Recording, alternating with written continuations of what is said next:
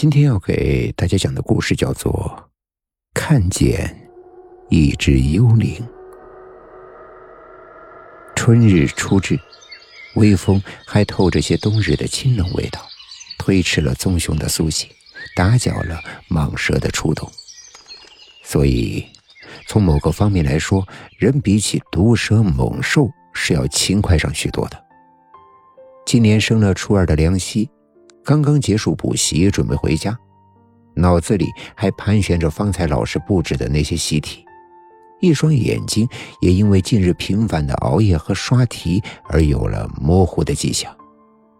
眼下，那持续的酸痛使得他极度的渴望一小瓶的眼药水，或是一个睡眠充足的夜晚。啊，还说什么儿童是祖国的花朵。有像我们这样常年照不到阳光、闷在屋子里刷题的花朵吗？梁希揉着肿胀的眼睛，暗自嘟囔，又想起补习袋里还装着成堆的试卷要去完成，一时间心里烦躁到不行，不由得又沉沉的叹了一口气。在 C 镇，补习并不是只有差生才需要去做的事就算是优等生也少有幸免的。课后的补习就像是鸡汤补品，落个一顿两顿倒是不打紧，可若是长期的空缺，那么仅凭着没有荤腥的素食式课堂教学，除非是天赋异禀，不然想要竞争过恨不得不吃饭不睡觉来学习的同龄人，简直就是天方夜谭了。因此，在这样的一种高压的环境下。再加上处于对世界有着强烈的好奇心和探索欲的年龄上，胡思乱想变成了梁希在回家的路上再喜欢不过的娱乐。呀！可就在他想得入神的时候，却冷不防的惊叫了一声。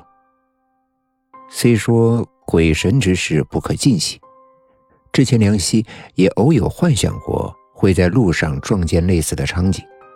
但是眼下这，这究竟是什么情况？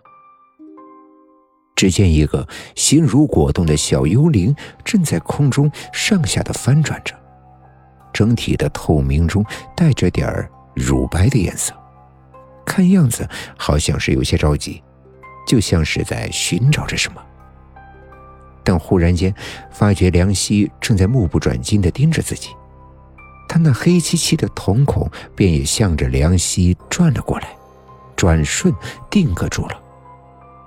天哪，也许我该去配副眼镜了。梁希在心里暗自的思忖，或许是该好好的补一觉了。大白天居然出现这样的幻觉，哎，我也是。还没来得及等他把心里暗暗想着的这句话给填完。那小幽灵竟然嗖的一声向他直飘过来，冰凉凉的小手一下子就握住了他。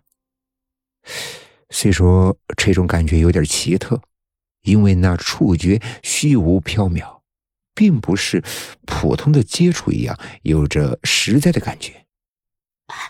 来不及了！那小幽灵慌兮兮的叫了起来：“你能看见我，对不对？”好，你不用回答，从你的表情里我就能看出来你可以。快跟我走，小主人危险了，你快救救他！现在能够救他的也只有你了。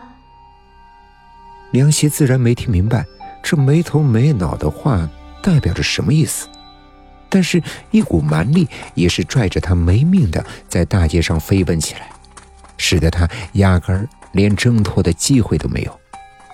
这这到底到底是怎么一回事啊？道旁的树木像幻灯片一样飞速的切过，而梁希直到现在还在怀疑，这到底是不是一场梦？可是，鞋面与大地产生的摩擦的感觉是那样的真实，使得他不得不加快脚步跟上，免得让脚上穿着的这双鞋提前报废。也不知被这样拽着跑了多久，拉着他的那股蛮劲儿才终于是稍稍的松了点渐渐的缓过神来的梁希，这才发觉自己正在身处 X 镇的远郊地带，眼前正立着一个废弃的小屋，而此时手表上的指针正走在傍晚五点整的位置。